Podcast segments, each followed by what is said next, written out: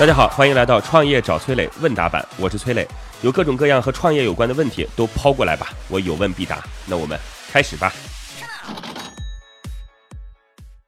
听众妍妍，磊哥好，我有个朋友是做人脸识别、身份认证、指静脉识别的，已经三板上市的公司，目前他们要进军智能门锁领域，年终要做一个研讨会，想了解下智能硬件及智能家居前景如何。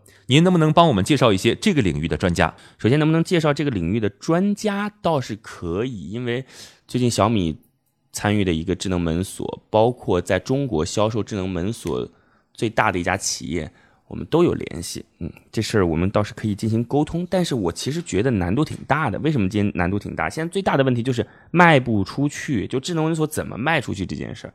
我我一直认为智能门锁是家庭的，就是智能。重要入口或者智能家庭的重要入口，你想想看，它其实是最容易让大家关注的一个 A P P 产品。为什么这么讲呢？你家里边门有什么问题？你说你着不着急，是吧？另外一点，如果你是家长，孩子几点钟出门，几点钟回家，你关不关心？是吧？老人几点钟出门，几点钟回家，你关不关心？老人出去了没回来，是吧？今天的客人到了你家。你给他授权，你关不关心？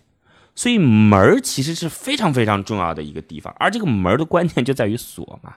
那你想，我们装一个这样的 A P P，你肯定不会卸载它，然后相对应的是那个锁，然后他每天给你推两条广告就行了，说今天来换换空调吧，整个床单吧，这是不是智能家庭生活的重要入口？是吧？但是你卖不掉，这个问题就是锁怎么卖掉？因为锁。有两种方式，第一种方式是跟门卖，但是门呢，它其实跟锁又是两家企业。你今天找了门的企业，不一定门就能说服得了锁；你找锁的企业，锁也不一定能够上得了门。所以这个市场就属于没有哪个品牌就特别特别大，就在这儿。另外一个很重要的，现在都是精装修了，现在房子交付都得精装修了，那个门在开始的时候由房产公司就直接给你搞定锁了。房产公司也在，你看，像万科、像绿城都在推美好生活，所以他势必也看到。所以你说你这东西做的很好，但是找不到一个好的入口，起码我个人觉得啊，是件很困难的事儿。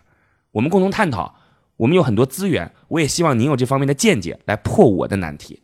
祝您成功。各位呢，如果有什么样的创业问题，可以加我的个人微信号八六六二幺幺八六六二幺幺。我们有一个叫做乐客独角兽的社群，在这当中呢，我们来帮助各位来进行投资人的对接、资源的对接，然后每天还会有不同领域的课程啊，欢迎各位加入到乐客独角兽。我的个人微信号八六六二幺幺，已经有六千多位全国各地的伙伴在这当中了，你还能在自己当地找到自己的组织。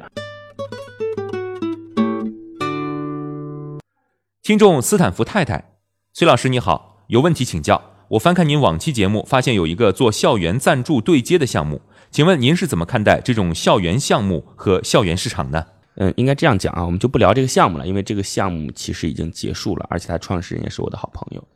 呃，我觉得最大的问题就是在学校当中，到底什么事儿才是赚钱的？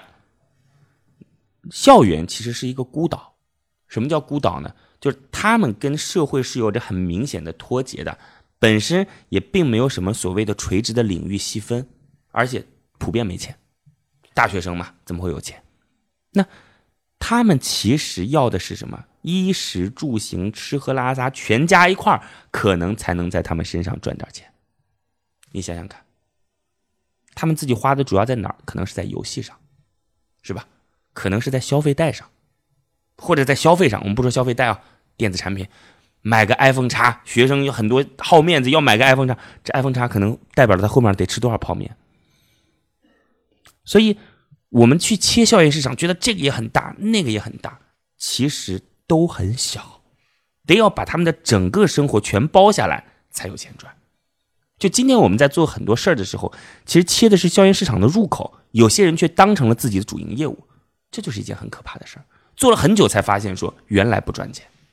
所以今天我们不管做什么事儿，先想到一件事儿，它能不能让我赚钱？我觉得能不能赚钱是两个逻辑嘛。第一个是团队继续生存下来，总得需要钱吧。第二个是这是不是一个真实的市场，是一个有需求的市场。所以如果我来看校园项目的话，我觉得你要么做游戏和内容，要么做消费。这两件事儿，如果都做不了，别进入这个市场。祝您成功。好吧，如果你也有跟创业相关的问题想要问我，可以在评论区里边留言，或者加我的个人微信号八六六二幺幺八六六二幺幺。